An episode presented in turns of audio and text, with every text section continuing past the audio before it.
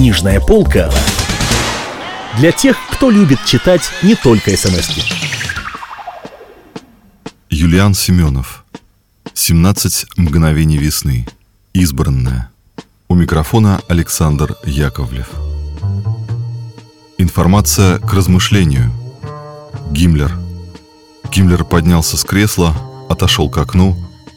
Зимний лес был поразительно красив Снежные лапы искрились под лунным светом Тишина лежала над миром он вдруг вспомнил, как он начал операцию против самого близкого фюреру человека, против Гесса. Правда, какую-то минуту Гиммлер тогда был на волоске от гибели. Гитлер был человек парадоксальных решений. Гиммлер получил от своих людей кинопленку, на которой был заснят Гесс в туалете. Он занимался анонизмом. Гиммлер немедленно поехал с этой пленкой к Гитлеру и прокрутил ее на экране – Фюрер рассверепел. Была ночь, но он приказал сейчас же вызвать к себе Геринга и Геббельса, а Гесса пригласил в приемную. Геринг приехал первый и был очень бледен. Гиммлер знал, почему так испуган рейхсмаршал. У него в то время проходил бурный роман с венской балеринкой. Гитлер попросил своих друзей посмотреть эту гнусность Гесса. Геринг хохотал – и Гитлер накричал на него. «Нельзя же быть таким бессердечным человеком!»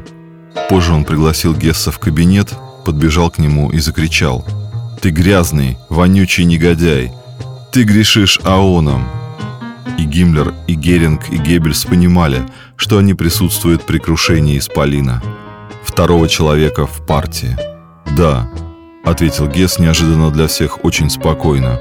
«Да, мой фюрер, я не стану скрывать этого, почему я делаю это, почему я не сплю с актрисами. Он даже не взглянул на Геббельса, и тот вжался в кресло. Назревал скандал с его любовницей, чешской актрисой Баровой. Вы спросите, почему я не езжу на ночь в Вену, на представление балета? Потому что я живу только одним партией. А партия и ты, Адольф, для меня одно и то же. У меня нет времени на личную жизнь. Я живу одним. Гитлер обмяк, подошел к Гессу, неловко обнял его, потрепал по затылку. Гесс выиграл бой.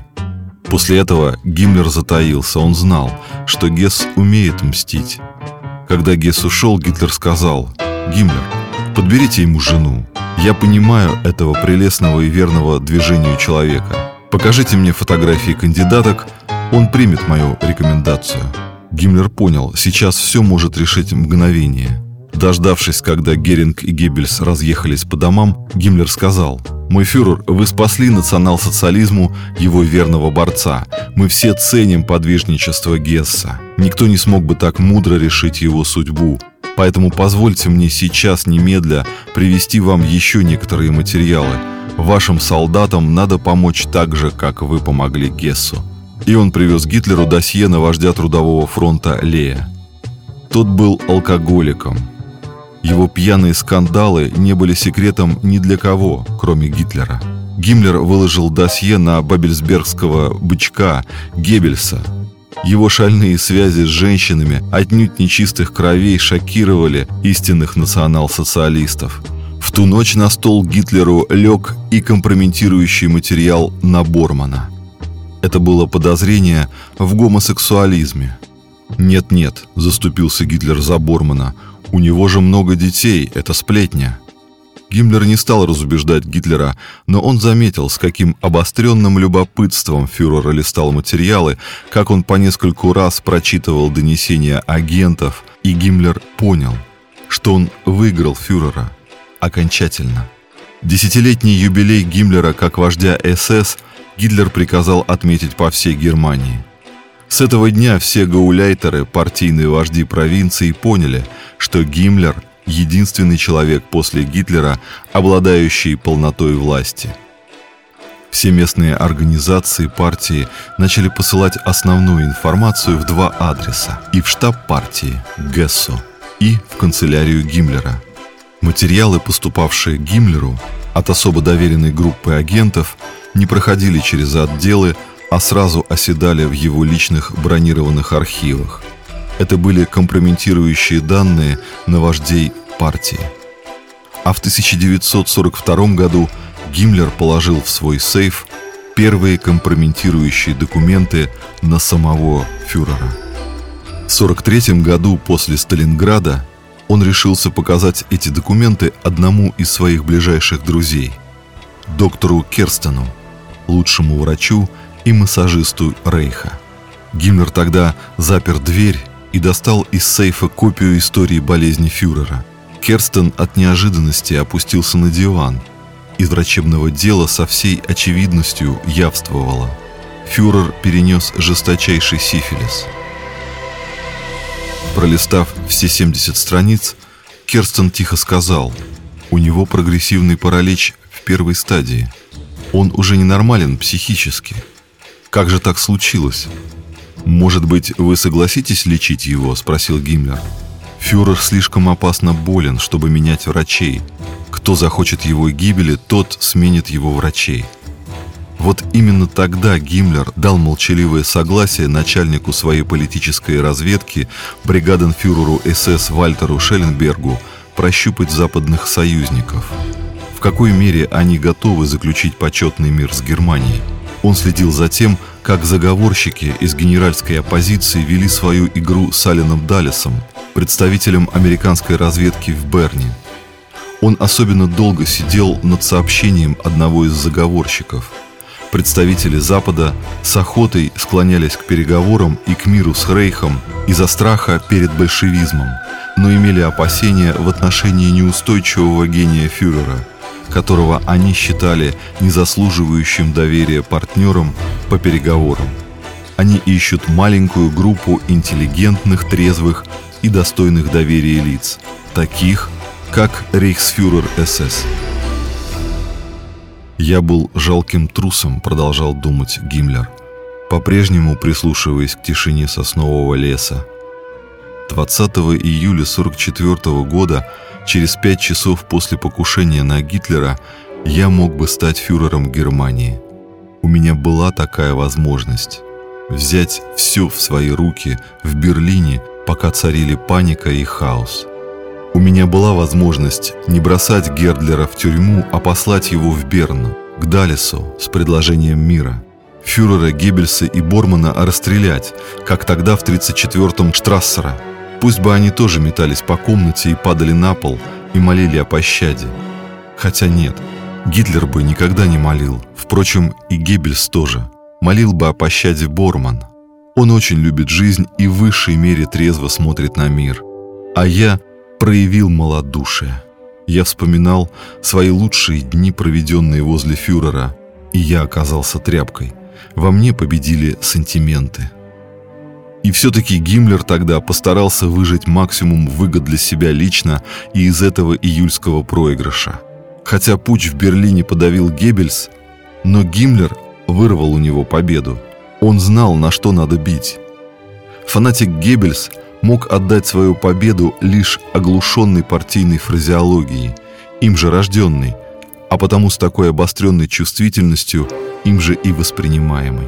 Он объяснил Геббельсу необходимость немедленного поднятия роли СС и гестапо в подавлении мятежа.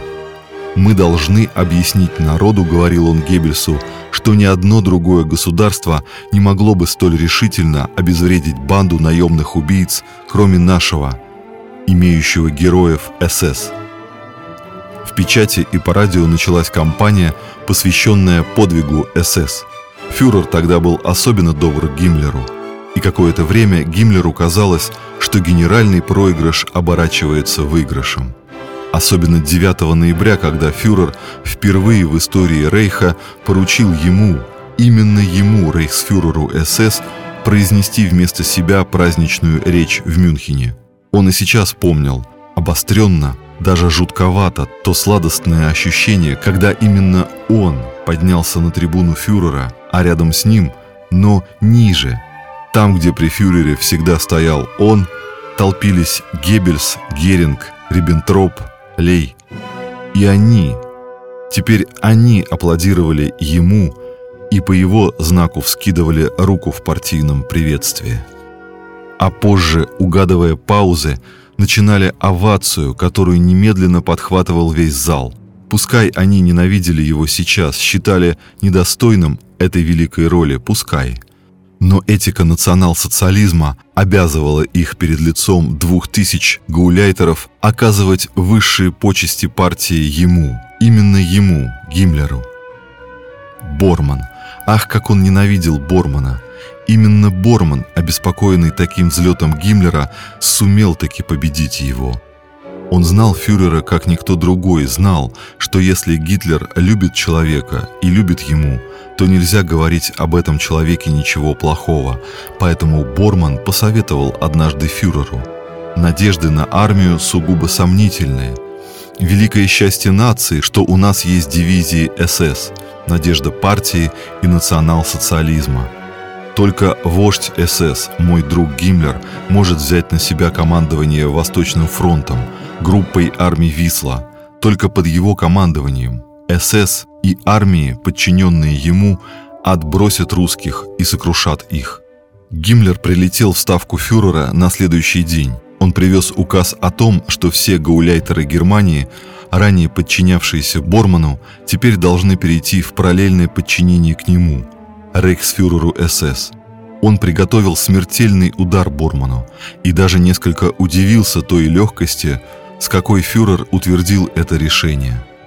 Он понял все спустя минуту, после того, как фюрер подписал бумагу. «Я поздравляю вас, Гиммлер. Вы назначены главнокомандующим группой армии Висла. Никто, кроме вас, не сможет разгромить большевистские полчища. Никто, никто, кроме вас, не сможет наступить на горло Сталину и продиктовать ему мои условия мира. Это был крах. Шел январь 45 -го года. Никаких надежд на победу уже не было. К черту эти сентиментальные иллюзии. Ставка одна – немедленный мир с Западом и совместная борьба против большевистских полчищ. Гиммлер, конечно, поблагодарил фюрера за столь высокое и почетное назначение и уехал к себе в Ставку. Потом он был у Геринга, но разговор с ним не получился. И вот он проснулся и не может спать, и слушает тишину соснового леса, и боится позвонить дочери, брошенной им, потому что об этом может узнать Борман, и боится позвонить мальчикам и их матери, которую он любит – потому что боится скандала.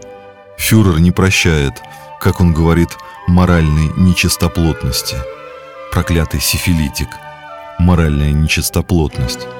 Гиммлер с ненавистью посмотрел на телефонный аппарат. Машина, которую он создавал 18 лет, сейчас сработала против него. «Все», — сказал он себе, — «все. Если я не начну борьбу за себя сейчас, немедля, то я погиб».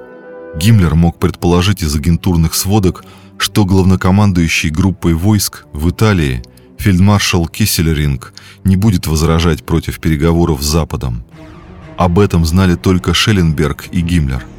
Два агента, сообщавшие об этом, были уже уничтожены. Им устроили авиационную катастрофу, когда они возвращались к Киссельрингу.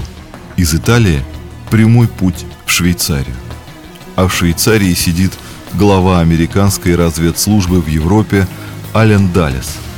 И это уже серьезно. Это прямой контакт серьезных людей.